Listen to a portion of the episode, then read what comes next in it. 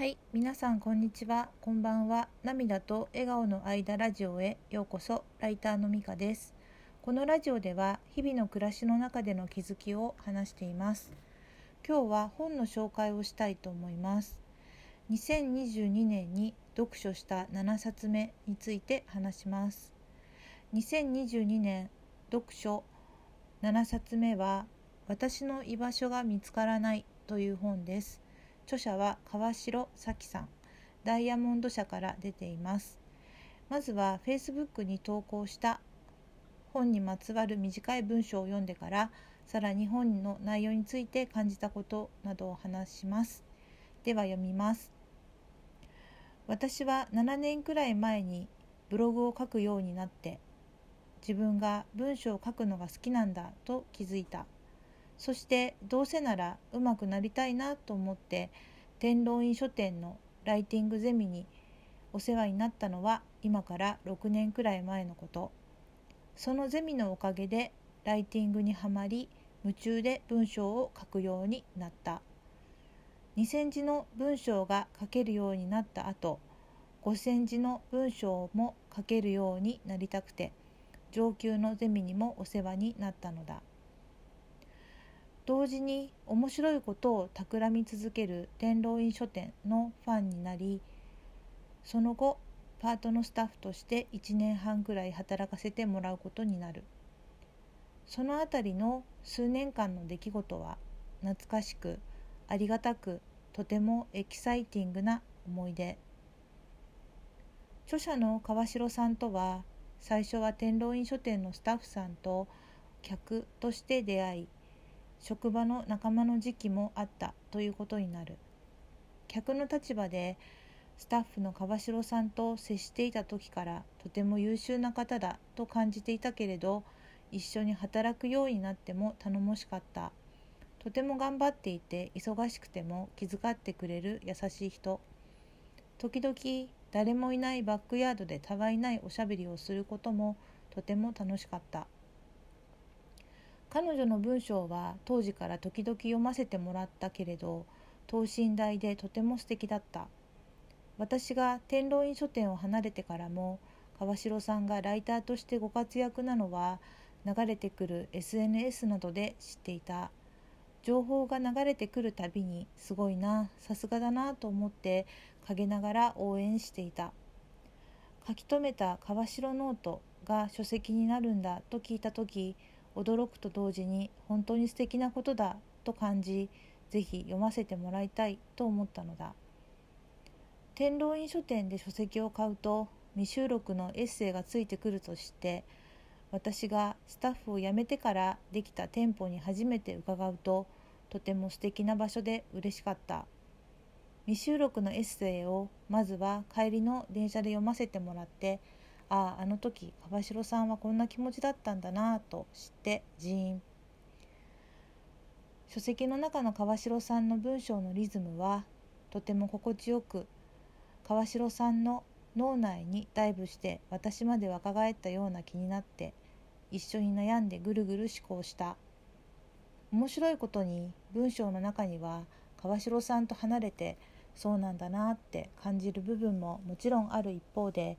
川城さんの気持ちと重なる部分もたくさんあった。そしてそれはかつて自分がそうだった。というよりは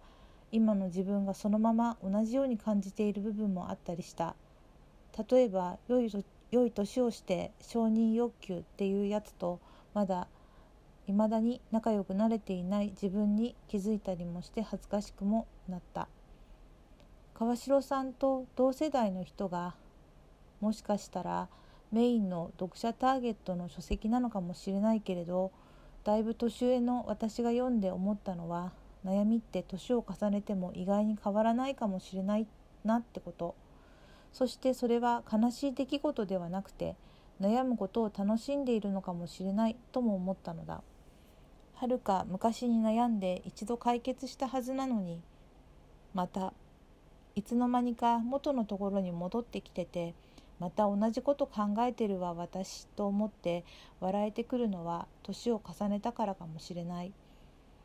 生きることで成長を促されて嫌でも成長しないといけない部分もあるけれどここ全然成長しないわと苦々しく笑うことももしかしたら自分で選んだ遊びなのかもしれないとも思ったりした。とことん考え続ける川城さんのご著書のおかげで大人になりきれない自分に会えて笑えたしちょっと嬉しいというわけで大人の皆さんにもおすすめのこちらの本は絶賛発売中です。はい、という文章を書きました。文章は以上です。本当にね川代さん素敵な方なんですよね。あのなんか最近最近というかちょっと前にですね激レアさんを連れてきたという番組にも出られてたんですよね。見られた方もいらっしゃるかもしれないんですけど、えっと、どんな感じで出たかっていうと失恋の腹いせに働いてるカフェで元彼が好きだったカレーという重い名前のカレーを出したら看板メニューになってバズった人というね紹介の仕方で出てたんですけど私もあの川代さんがねあのその番組に出るっていうことを知ってあの録画して拝見したんですけどあの MC のあの若林さんとかですねあの弘中アナウンサーとかですねあのすごく面白く番組になっていました。で私はこの元カレーですねまだね食べてないんですよね。あのちょうどね私がジムのパートを辞めた頃にあのこのこれカレーのね試食をバイトの子がするとかしないとかそんな話があってそんなタイミングだったと思います。なんかすごくね美味しいっていうお話を聞きました。今度ねいつか食べたいなと思います。であの天童院書店ですね本当にお世話になりました